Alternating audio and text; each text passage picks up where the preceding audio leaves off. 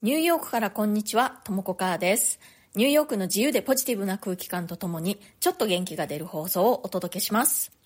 私はアメリカのファッション企業でずっと仕事をしてきたんですが、アメリカの会社でも仕事が終わった後に会社の人たちと飲みに行くっていうことは、まあ、時々あるんですね。ただ、その飲み方がね、ちょっと日本人とは違うなと思うところがあります。それは何かというとですね、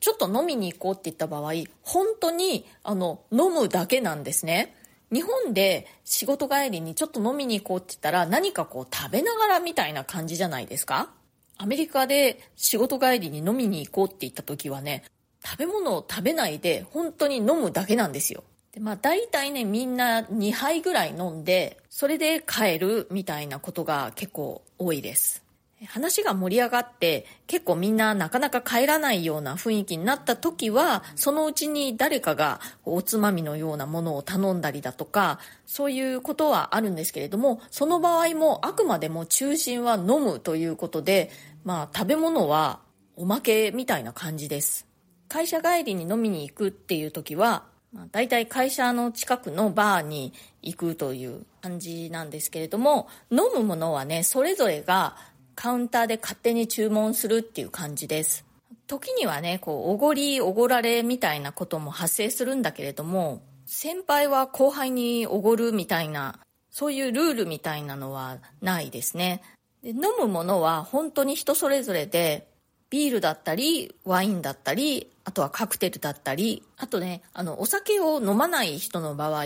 クラブソーダとか、あと炭酸飲料とか、そういうものを飲んだりしている場合もあります。お酒を片手に話をするっていうことが目的なので、別にアルコールを飲まないなら飲まないで誰も何も言わないっていう感じですね。それは本当に個人の自由です。でそうやって仕事帰りにみんなで飲んでいる時にね、すごく特徴的だなというか、まあ日本と違うなって思うのは、誰も座らないっていうことです。みんなね、基本立ちっぱなしで、席がね、結構空いてても、みんな結構ね、立ってるんですよね。うん。で、なんでかっていうと、やっぱりその方がいろんな人と話がしやすいからかなと思います。でね、これはね、あの、飲みの席だけじゃなくて、まあ、外してね、いろんな場面で思うんですけれど、欧米人って結構こう、立ってることが平気な人たちなんですよね。それに対して日本人ってすぐ座りたがるなって思うんですよね。まあ本当にバーなんかに行っても空いてる席あったらみんな座りたいっていう感じじゃないですかあとは地下鉄なんかでもね日本だともうみんな座りたいっていう感じだと思うんだけれどもニューヨークの地下鉄とかね席空いててもみんな結構平気で立ってたりすることが多いんですよでこれねすごく不思議だなって私思ってで何かで読んだんですけれども欧米人っていうのはその体の骨格的にね長く立っていてもあんまり疲れないんだそうです。でね、逆に欧米人って、あの、しゃがむっていうことがあんまりできないんですよね。いわゆるヤンキー座りみたいな座り方って、日本人含めアジア人だったら普通に簡単にできると思うんだけれども、欧米人ってああいう座り方ね、普通はできないんですよね。訓練しないとああいう座り方できるようにならなくて、それもこう体の構造に由来しているそうです。まあ、そんな感じなので、アメリカ人の同僚たちとバーとかに飲みに行くとね、みんな立ってるんですよ。でも私は日本人だからね、座りたいんですよ。座りたいし、まあ私は日本風にこう食べ物とかをね、こう食べながら飲みたいわけなんです。まあでもね、そんなことをする人誰もいないので仕方なくみんなに合わせて何も食べずに飲み物だけ立って飲んでるという感じです。そういう時私は何を飲むかというと、その日の気分次第ですね。まあ、ワインだったり、ビールだったり、ジントニックとかを飲んだりすることもありますね。でも飲むとしてもね、大体私1杯ぐらいですね。もうマックスで2杯という感じで、そんなにたくさんは飲みません。若い頃はね、結構お酒いっぱい飲んでいたんですけれど、30代くらいからはあんまり飲まなくなりましたね。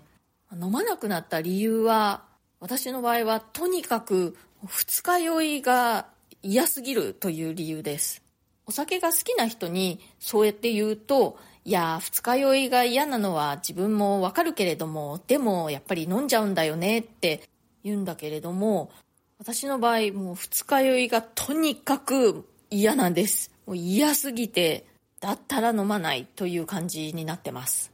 まあ昔はねお酒も百薬の長なんて言われていた頃もありましたけれども最近では健康のためにはお酒は飲まないに越したことはないっていう感じになってきましたよね。